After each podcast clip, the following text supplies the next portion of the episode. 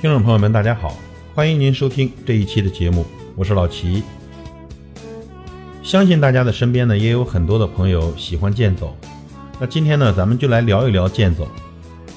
健走呢，是一项非常温和并且堪称完美的健身运动。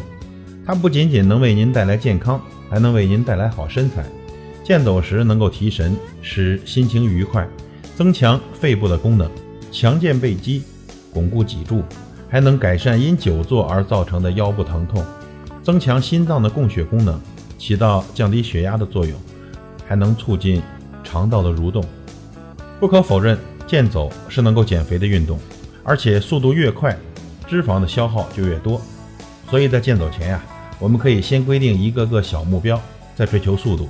在一定的距离快速的健走，才能真正达到消耗脂肪的目的。健走的最佳步频为九十到一百二十步一分钟，每天运动三十分钟以上，每次运动至少十分钟。那健走的新手或者老年人可以适当的降低步频，经常健走的人呢，可以适当的提高频率。在健走的过程中有微喘感，但能与他人正常交流，则为正确的健走步伐频率。健走呢，要求我们走路跨大步，速度敏捷，双臂摆动，抬头挺胸，比慢跑安全，也比散步有效。正因如此，才有越来越多的人爱上健走这项运动。不过，经常有朋友会问，健走时膝盖很容易疼痛，应该怎么办？今天呢，我们就来聊一聊如何健走才能保护膝盖。首先，您健走的时候要注意膝关节的方向。在健走时，要始终保持膝关节和脚尖的方向一致。若方向不一致，会导致膝关节受力不合理，长此以往，很容易造成膝关节韧带和半月板不同程度的劳损，会出现内八字脚、外八字脚的情况，对膝关节还会造成进一步的损伤。那我们健走的时候呢，还要注意合理的步幅。健走时呢，步幅太大或者太小，对膝关节的健康都是不利的。一般情况下呢，合理的步幅计算标准为您的身高乘以零点四五，单位是厘米。膝关节的运动轨迹也非常重要，掌握科学的健走知识，保持上身正直，目视前方，颈部的肌肉放松，屈臂九十度，前后摆动。要注意大腿和膝关节不要有横向的运动，否则腿的任何侧向动作都容易引起膝关节的损伤。那我们健走时呢，还要注意脚步的着地方式。首先，脚跟先着地，过渡到前脚掌，以脚趾发力，蹬离地面结束。走起来时，脚步着地要柔和且有弹性，保证用力顺畅，减少对膝关节不必要的冲击。健走一定要选择合适的健走鞋。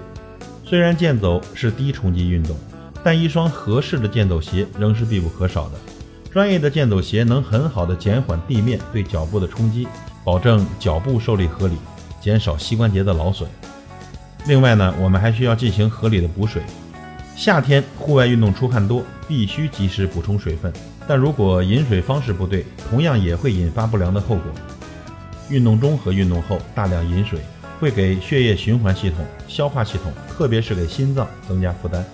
大量饮水的结果只会使出汗更多。导致电解质进一步流失，引发我们的肌肉僵硬、抽筋。所以在运动中少量多次补水，每次喝水呢只喝几口，喝水的次数可以频繁一些，千万不要等口渴了才去喝水，不渴的时候也要均衡的补充水分。在高温下运动，我们还要预防热感冒。人体内部产生热量的速度快，皮肤的毛细血管大量扩张。如果遭遇到过冷的刺激，会使体表已经开放的毛孔突然关闭，造成身体的内脏器官功能紊乱，大脑体温调节失常，导致生病，通常会引起夏季感冒，甚至会导致更严重的疾病。所以在运动后不要马上冲凉，要等身体的温度降下来以后再洗澡，切忌猛吹空调和电风扇。夏季的阳光很强烈，如果您在户外健走运动，务必要注意防晒。